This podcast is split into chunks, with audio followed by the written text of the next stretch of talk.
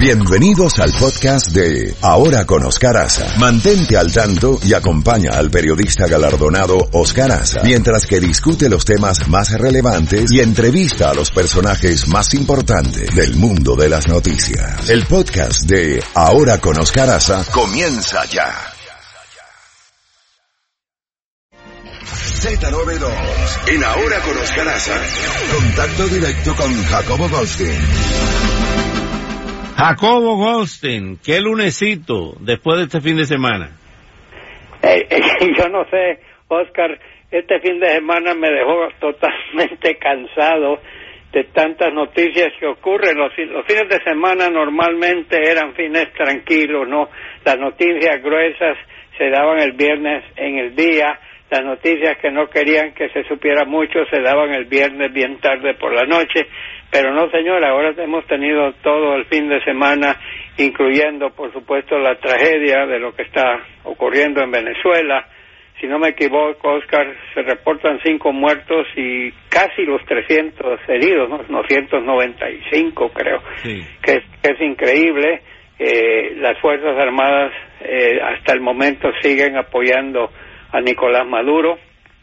Tenemos a Juan Guaidó que está en estos momentos en territorio colombiano porque en estos momentos el vicepresidente Mike Pence está volando a Colombia, donde por supuesto se va a reunir con el presidente Iván Duque, pero la reunión que cuenta tanto es la de Mike Pence con Guaidó, que vamos a ver qué es lo que trae en su cartera, por decirlo así, el señor Pence eh, estamos viviendo una época verdaderamente dramático.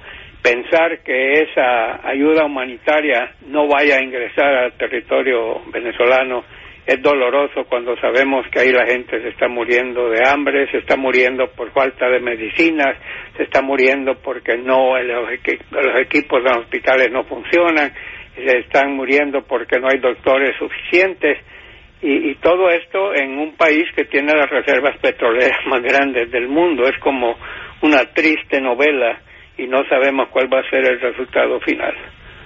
Jacobo, el presidente va a Vietnam, ya salió en un tren blindado eh, eh, el, dictador de Corea del Norte, Kim Jong-un, eh, y en Vietnam, qué ironía, donde Estados Unidos participó en su última gran guerra en el sudeste asiático, eh, que terminó negociándose con los acuerdos de París. Eh, ¿Cómo ves esa, esa reunión que puede pasar ahí?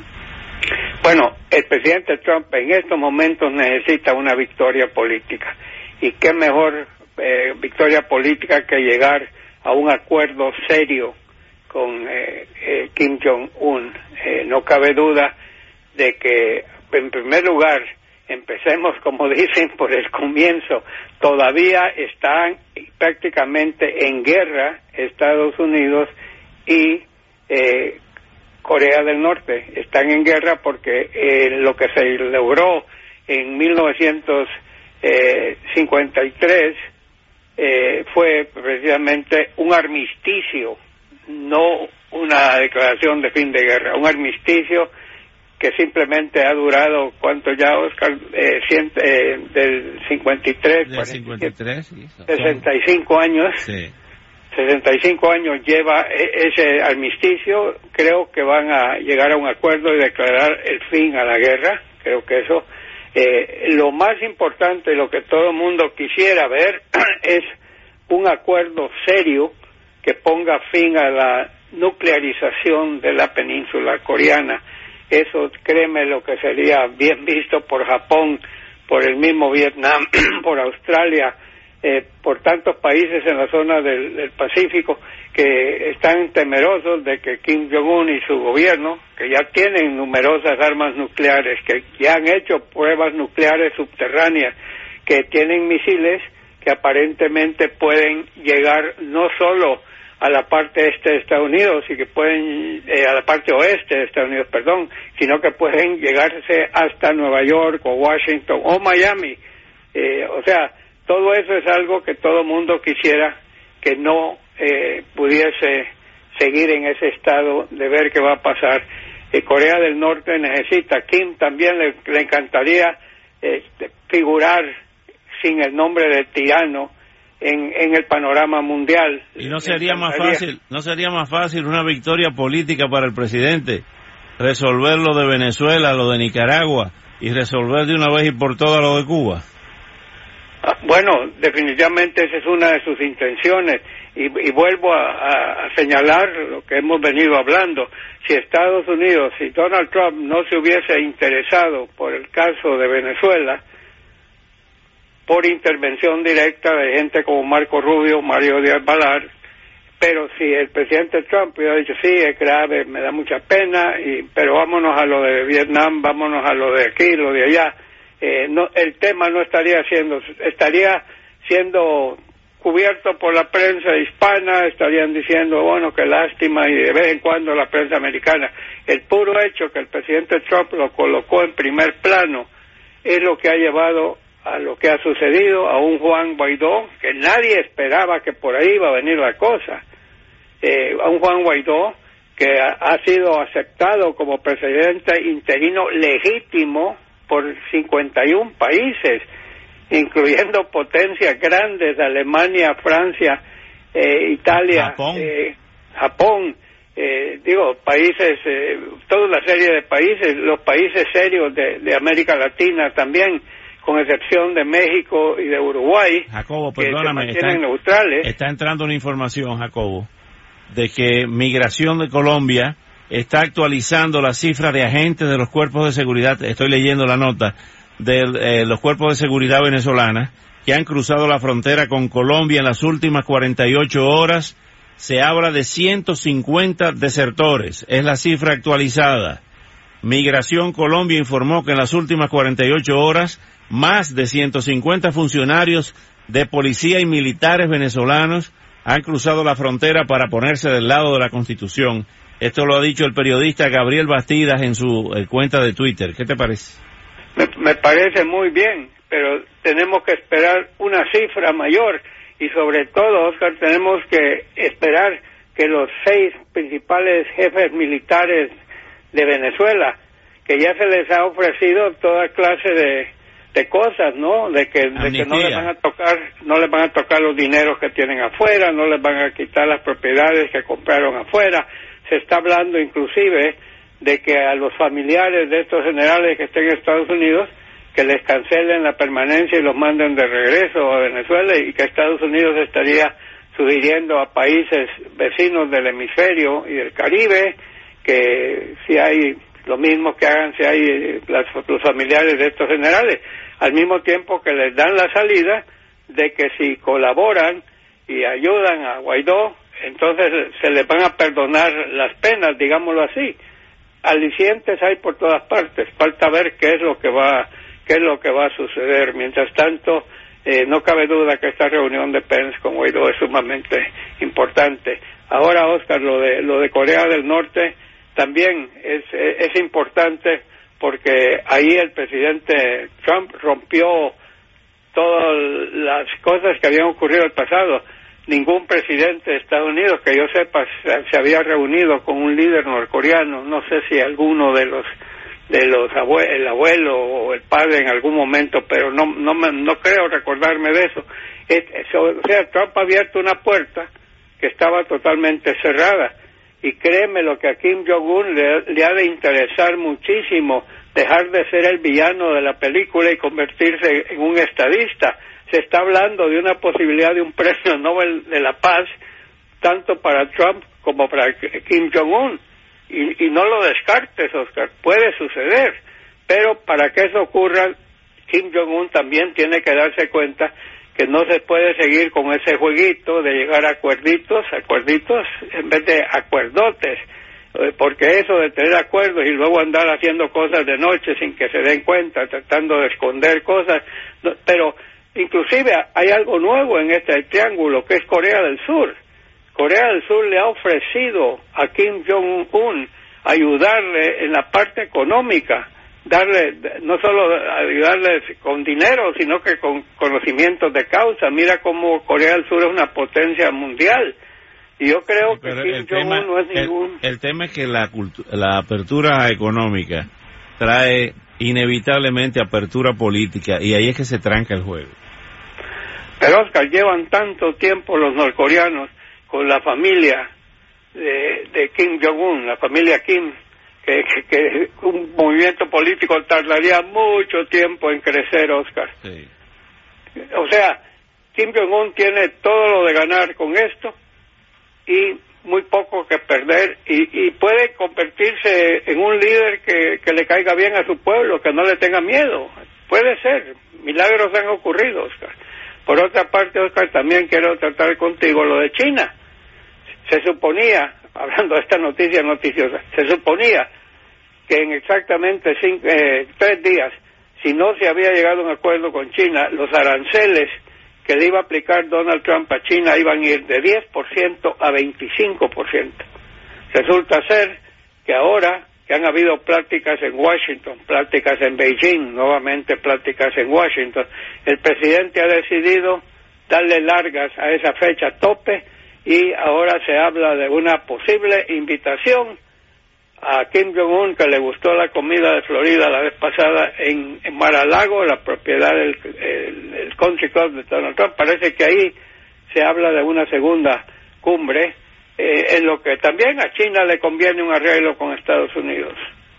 Bueno, eh, también está lo de lo de Cuba. Ayer vamos a hablar más adelante de esa votación para eh, por, por una nueva constitución. Eh, hay quienes dicen que es más de lo mismo, hay otros que dicen que hay una tímida apertura económica y social en la isla, eh, reflejando, eh, reconociendo la propiedad privada por primera vez, eh, y se considera la inversión extranjera, entre otros puntos.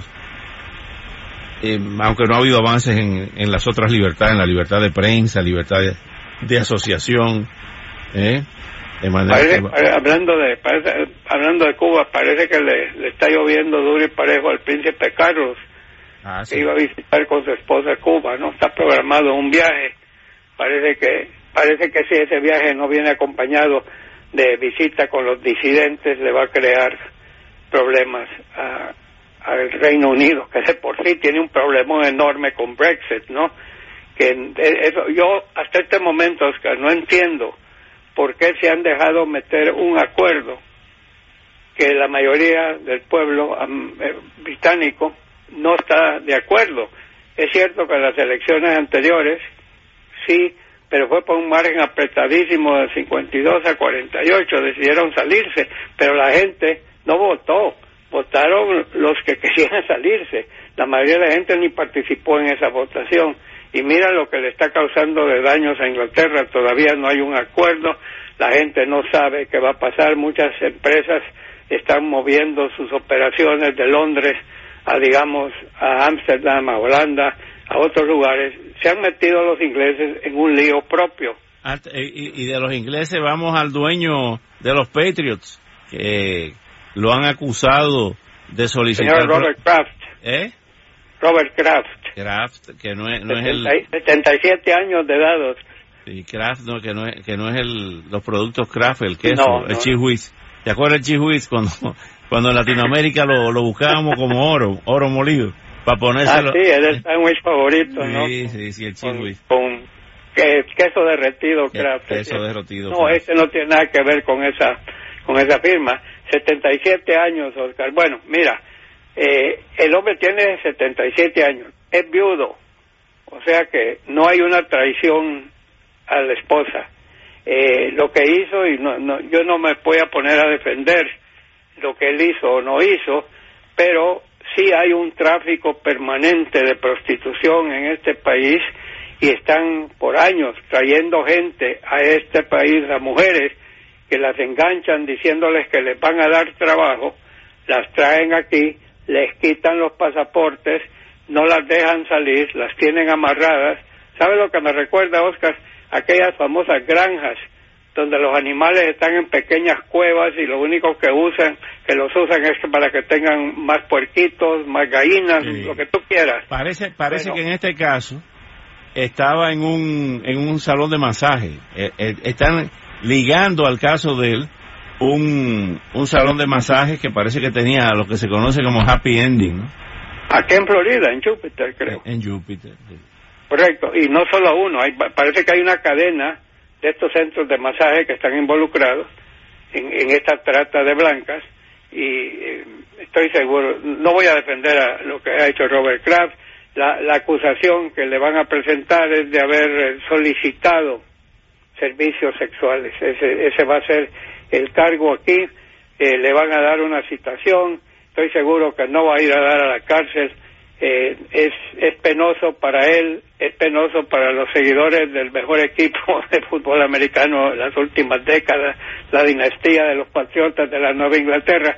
Él es propiedad, él salvó a ese equipo hace 20 años cuando el equipo andaba bastante mal, pero ya han habido dos dirigentes o presidentes o dueños, perdón, dueños de equipos que los han prácticamente hecho a un lado también eh, uno fue por asuntos de abuso sexual, no me acuerdo de qué equipo era, y otro también por hostigamiento o por... Eh, o sea, la NFL quiere cuidar su imagen y lo más seguro es que este revés le vaya a costar a Robert Kraft no ser dueño del equipo, pero digamos seguir siendo el presidente de la junta directiva, simplemente eh, han habido tantos casos de tanta gente famosa que han tenido que ver con problemas de eh, violación sexual o hostigamiento sexual, la línea no se acaba, Oscar. Ahí tenemos. Jacobo Gatillo Time, mañana le seguimos y vamos a ver qué va a pasar hoy en la reunión. Solo dame un minuto para felicitar a México por el buen papel que tuvo la película Roma. Sí, así es. Alfonso Cuarón gana por segunda vez en cinco años, gana mejor director eh, creo que México ha ganado cuatro de los últimos cinco mejores directores, tres directores mexicanos a Hollywood. Eh, ha sido un, un, triunfo, no la mejor película, pero sí la mejor película extranjera, varios premios también, y la película que ganó eh, con sorpresa a todo el mundo se llama The Green Book, que es un, una película sobre problemas racistas en el sur de los Estados Unidos en la década de los 50, 60. Muy bien hecha la película, actuaciones brillantes y veremos. Bueno. Así. Pero lo, más importante, solo cierro diciendo, no hubo moderador. Y sabes que en este de la Oscar, fantástico. No se necesita un moderador. Ayer lo demostraron sin moderador, que puede montar un buen programa. Bueno, gracias Jacobo. Mañana